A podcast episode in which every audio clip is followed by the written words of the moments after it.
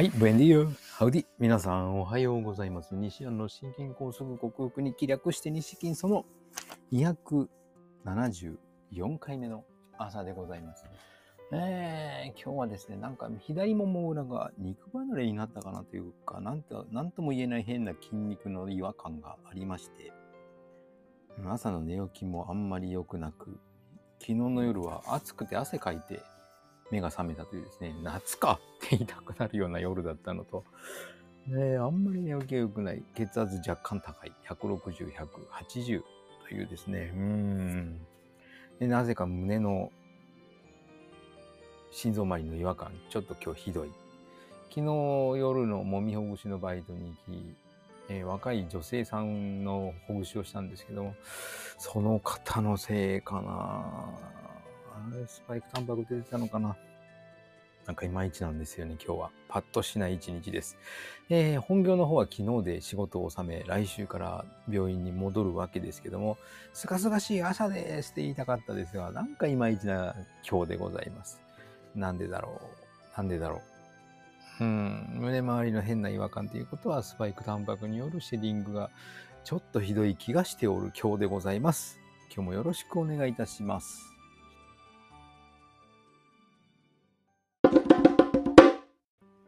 改めましておはようございます。健康運動指導士、理学療法士、そして笑い療法士の西田隆です。今日のテーマは集中力が落ちてきたんだけども、みたいな話を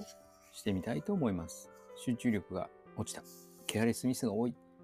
えー、集中力を維持したりリラックスしたりするには脳内ホルモン、神経伝達物質というものが関わっています。まあ、あのドーパミンだとか、えー、アセチルコリン、アドレナリンだとか、ギャバとか、セロトニンだとか聞いたことがあると思いますけども、えー、まず興奮系、こう、このホルモンが出た、興奮状態になるとこのホルモンが出る。このホルモンが出るから状態、興奮状態になる。興奮状態になるからホルモンが出る。ですね。で、ドーパミン、アセチルコリン、アドレナリン、ノルアドレナリンがそれで、抑制系はギャバですね。なんか最近チョコレートに含まれていて、チョコレート食べてギャバに含ませてどうするんだろうっていう感じですけどね。チョコレートで砂糖を食べてギャバですかっていう感じですけども。あと調整系、セロトニン。セロトニンが出るとあの幸せみたいな感じですよね。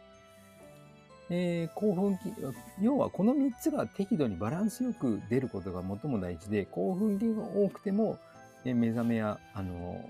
イライラ感が増したり、眠れなくなったりっていうことになりますし、抑制系ばっかりだとこの眠くて眠くてということはないんでしょうけども、あんまり興奮しないっていうのもどうかなっていう感じですよね。調整系は、はい、今たくさん出るに越したことはないと思うんですけども、やはりその3つのバランス、均衡が取れていて初めて人間の、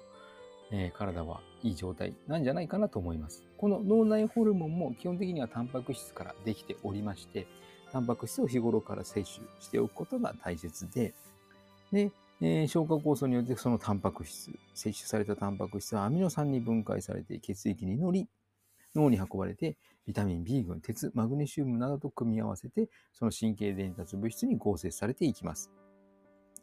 よくあの、ボディビルダーやアスリートがプロテイン取ってるというふうに言いますけども、ここで皆さんがよく勘違いされ、皆さんじゃないですね。よく勘違いされている方が多い、多い勘違いしている、えー、多くの人が勘違いしているのが、プロテインって取ると筋肉隆々、もりもりになるんでしょという考えなんですけども、そもそも体全体のものがタンパク質でできているので、筋トレをしなかったら、あの、他のことに優先的に使われる傾向ありますので、はい。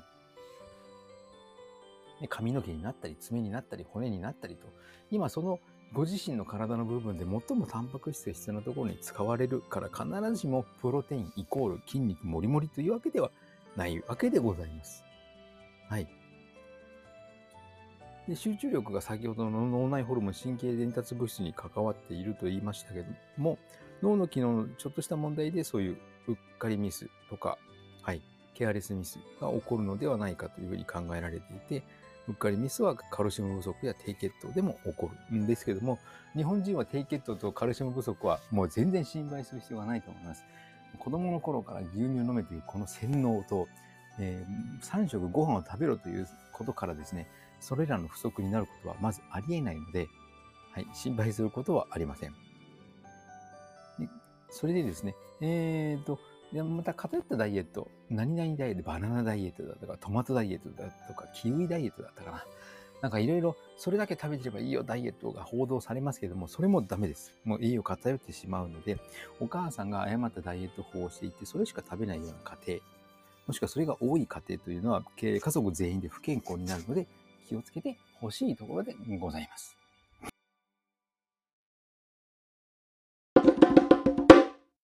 はい、お送りしてきました。西安の心筋梗塞克服日記略して西筋は、健常者や子供たちに運動パフォーマンスの向上と健康の促進を運動指導と栄養指導の両面からサポートする健康運動指導士、